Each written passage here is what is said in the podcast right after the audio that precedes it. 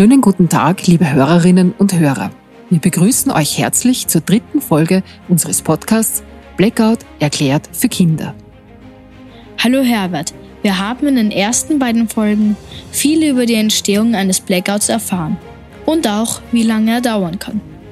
Heute möchte ich dich gerne fragen, wie ich wirklich weiß, ob es ein Blackout ist oder doch nur ein Stromausfall und wer daran arbeitet, dass alles wieder funktioniert. Gib uns bitte einige ganz praktische Tipps, wie und mit welchen Mitteln ich leicht feststellen kann, ob es sich um ein Blackout handelt.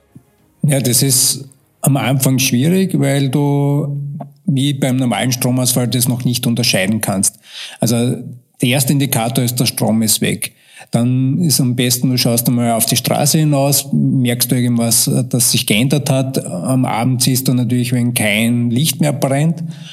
Ja, dann, wenn du ein Smartphone hast, dann nimm das Smartphone her, schau, ob du noch ein Netz hast. Wenn das noch da ist, versuch jemand anzurufen, der sich gerade weiter weg aufhält. Und wenn der auch keinen Strom hat, dann ist das ein weiterer Indikator.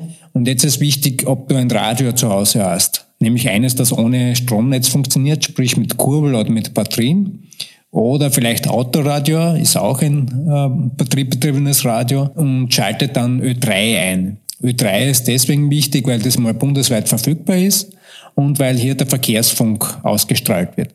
Und das ist der vierte Indikator, der dann die Gewissheit schafft, die österreichischen Autobahntunnel müssen binnen eineinhalb Stunden gesperrt werden, also damit die Sicherheit aufrechterhalten werden kann. Das heißt, wenn du auf Ö3 hörst, es werden jetzt Tunnel in ganz Österreich gesperrt aufgrund eines Stromausfalls, dann kannst du schon ziemlich sicher davon ausgehen, es ist soweit. Und dann wird es noch ein, zwei Stunden wahrscheinlich dauern, bis von offizieller Seite das bestätigt wird. Ja, wichtig ist auch zu wissen, was mache ich jetzt bei einem normalen Stromausfall zu Hause, dass man im Sicherungskasten nachschaut, ob das in der Wohnung oder im Haus äh, Ursache hat. Und wenn das nicht ist, dann ist es irgendwo draußen und dann sich an dem ganzen Thema annähern. Wer koordiniert und organisiert alles, wenn ein Blackout eintritt? Das Problem beginnt mit dem Ausfall von Handy, Festnetz und Internet, weil dann keine Koordination mehr möglich ist. Das heißt, wir zerfallen in Kleinstrukturen und wir können nur dort, wo wir uns noch austauschen können, also uns treffen können oder auch mit Mobilität treffen können, Dinge organisieren. Und das ist nicht nur lokal der Fall, also bei dir zu Hause, sondern in, in ganz Österreich und darüber hinaus. Und daher gibt es keine große Koordination und das Wichtigste ist in so einem Fall, die Gesellschaft zerfällt in Kleinstrukturen und wir müssen uns lokal in deiner Familie, in deiner Nachbarschaft und dann in der Gemeinde versuchen, bestmöglich zu unterstützen, zu helfen, bis wieder mehr funktioniert und dann wird sich das wieder synchronisieren, also einspielen, so wie wir das gewohnt sind. Aber auch das wird sicher viele Tage und länger dauern, weil wenn so eine große Störung auftritt, dann gibt es einfach viele Möglichkeiten, dass das nicht gleich wieder funktioniert und das braucht wieder unsere Geduld. Ich habe gehört, dass die Polizei, die Feuerwehr oder die Rettung und das Bundesheer einen Plan haben, wenn ein Blackout eintritt. Aber die können ja nicht jedem Menschen gleichzeitig helfen. Was ist dann in so einer Situation besonders wichtig? Ja, wie ich schon eingangs gesagt habe, bei einem Blackout sind wir weitgehend auf uns alleine gestellt, weil ja alle selbst betroffen sind. Auch die Polizisten, die Rettungssanitäterinnen oder die Feuerwehrleute haben eigene Familie und müssen die einmal alleine lassen. Und auch wenn alle bestens vorbereitet sind, kann niemand Millionen Menschen helfen. Und daher ist es so wichtig, dass jeder Einzelne von uns sich darauf vorbereitet, darauf einstellt, dass es eben keine Hilfe gibt und damit umgehen kann. Die Hilfe, die am besten noch möglich ist, ist die Nachbarschaftshilfe, indem wir versuchen, in Umfeld miteinander zusammenzuarbeiten, zusammenzuhelfen, weil das kann man auch organisieren. Aber alles andere wird punktuell funktionieren. Das heißt, manchmal funktionieren, aber im Großen ist es kaum möglich, allen zu helfen. Wer arbeitet eigentlich daran, dass alles wieder funktioniert? Dass der Strom für den Kühlschrank und den Fernseher genauso wieder da ist, wie auch für die Straßenbahn oder die Züge und Tankstellen? Wie gesagt, im Stromversorgungssystem sind wir, glaube ich, gut aufgestellt, um das wiederherzustellen, aber es wird trotzdem Stunden, möglicherweise etwas länger dauern.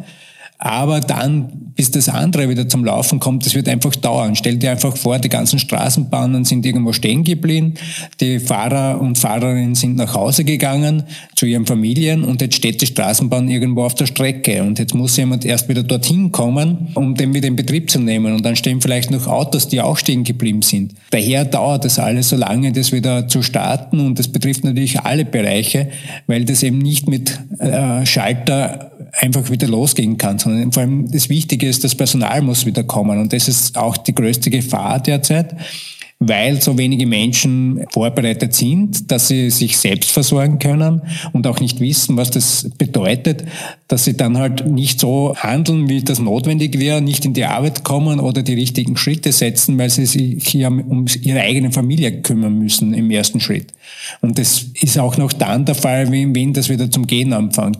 Und das Problem ist auch, so einen großen Ausfall gab es noch nie und wie man das dann alles wieder schnell hochfahren kann, das weiß niemand wirklich und welche Schritte notwendig sind, was zuerst gemacht werden muss und wieder die Kette. Eine Kette ist nur so stark wie ihr schwächstes Glied und wenn ein Glied eben ausfällt, dann wird es sehr schwierig, das Ganze wieder in Betrieb zu nehmen und daher wird es einfach dauern und daher sind wir wieder gefordert, Geduld aufzubringen und nicht zu erwarten, es wird einfach nach ein paar Stunden alles wieder gehen. Das wird nicht der Fall sein. Das heißt also, Herbert, genauso wichtig wie Lebensmittel und Wasservorräte zu Hause zu haben, ist es auch ein Radio zu Hause zu haben. Und die Batterien dafür nicht zu vergessen damit ich weitere Informationen dann bekomme, weil der ORF ist durchaus in der Lage, zumindest 72 Stunden weiter zu senden, weil das vorbereitet ist, musst du auch ein Empfangsgerät haben. Und im einfachsten Fall ist das ein Autoradio, weil das haben die meisten Menschen.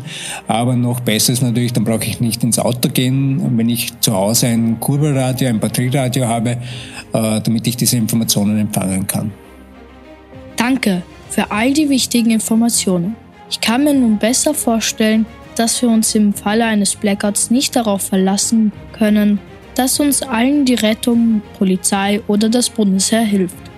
Wir haben in dieser Folge gelernt, dass wir am Anfang größtenteils auf uns selbst gestellt sind und in unserer Nachbarschaft mithelfen sollen.